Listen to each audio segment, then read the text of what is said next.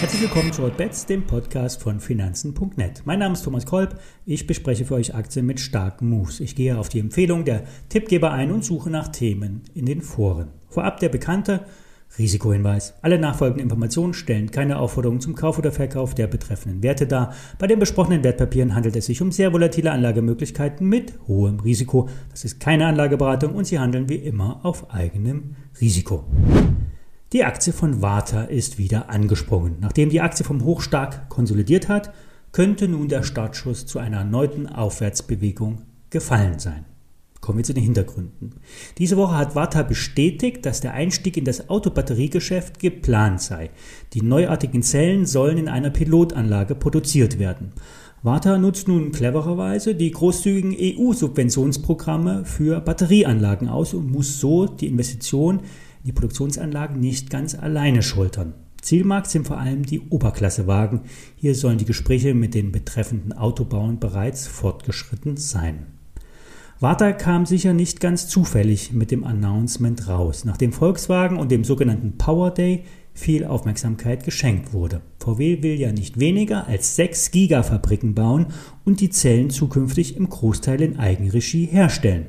Die Wolfsburger haben realisiert, dass die Batterien zum Kerngeschäft gehören. Tesla hatte das bereits vor Jahren erkannt und extrem in sogenannte Gigafabriken investiert.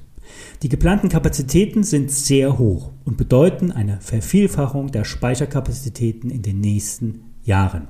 Im Jahr 2030 rechnen Experten damit, dass drei Terawattstunden jährlich an Batteriekapazität für den Betrieb der globalen E-Mobilflotte nötig sind. Zurück zu Warta. Der Experten haben bei Warta schon länger den Einstieg in das E-Batteriegeschäft, äh, E-Auto-Batteriegeschäft vermutet. Bisher ist Warta Weltmarktführer in leistungsstarken Kleinstbatterien, die zum Beispiel in den AirPods stecken. Ein bekennender Warta-Fan ist Alfred Medon vom Aktionär. Er sieht bei einem Gewinnwachstum von erwarteten 40 Prozent ein KGV von 30. Einige Analysten sehen bei Warta eine Überbewertung.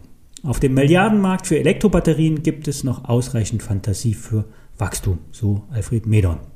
Kursziele gibt er mit kurzfristig 160 Euro an und mittelfristig 260.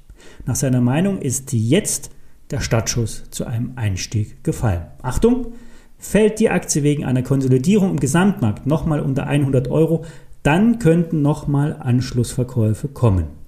Am besten immer die Position schrittweise aufbauen, Stops setzen und an schwachen Tagen auch mal Chancen nutzen. Kommen wir nochmal zu den Stromspeichern. Die Stromspeicher sind heute das teuerste Teil in einem Elektroauto und der Flaschenhals schlechthin bei der E-Auto-Produktion. Die großen E-Autobauer scheinen sich nun auf die Lithium-Ionen-Zellen geeinigt zu haben. Ein Spezialist für Lithium-Ionen-Akkus explizit für Lastwagen und Busse ist die Darmstädter Akasol. Das Unternehmen ist eine Ausgründung aus der Technischen Universität in Darmstadt. Das Potenzial in der Firma erkannte auch ein amerikanischer Milliardenkonzern und gab eine Übernahmeofferte für 120 Euro je Anteilsschein ab. Auf dem Niveau hat sich nun die Aktie eingependelt. Unklar, ob der Investor möglicherweise bei den freien Aktionären nochmal nachbessert. Die Amerikaner haben sich auf jeden Fall über 50 Prozent gesichert. Der Deal wird also nicht scheitern. Mit dem Bedarf an Speicherkapazität steigt auch die Nachfrage nach dem Rohstoff Lithium. Der Rohstoff Lithium kommt, ja, Gott sei Dank, in großen Mengen vor, muss aber blöderweise in einem schwierigen und aufwendigen Verfahren in hochreines Lithiumcarbonat umgewandelt werden. Spezialist ist hier Wocktech Lithium. Der Markt wächst jährlich um 30 Prozent. Der Vorstand von Wocktech geht davon aus, dass der Lithiummarkt in ein paar Jahren allein zu einem Drittel vom E-Automarkt nachgefragt wird. Hinzu kommt dann noch die Industrie, Solarbranche etc. Der kanadische Rohstoffhändler äh, Rohstoffförderer Rocktech Lithium hat bekannt gegeben, zusätzlich auch in Deutschland eine Lithiumraffinerie äh, bauen zu wollen. Bei der Aktie ist übrigens auch der Silicon Valley Investor Peter Thiel investiert.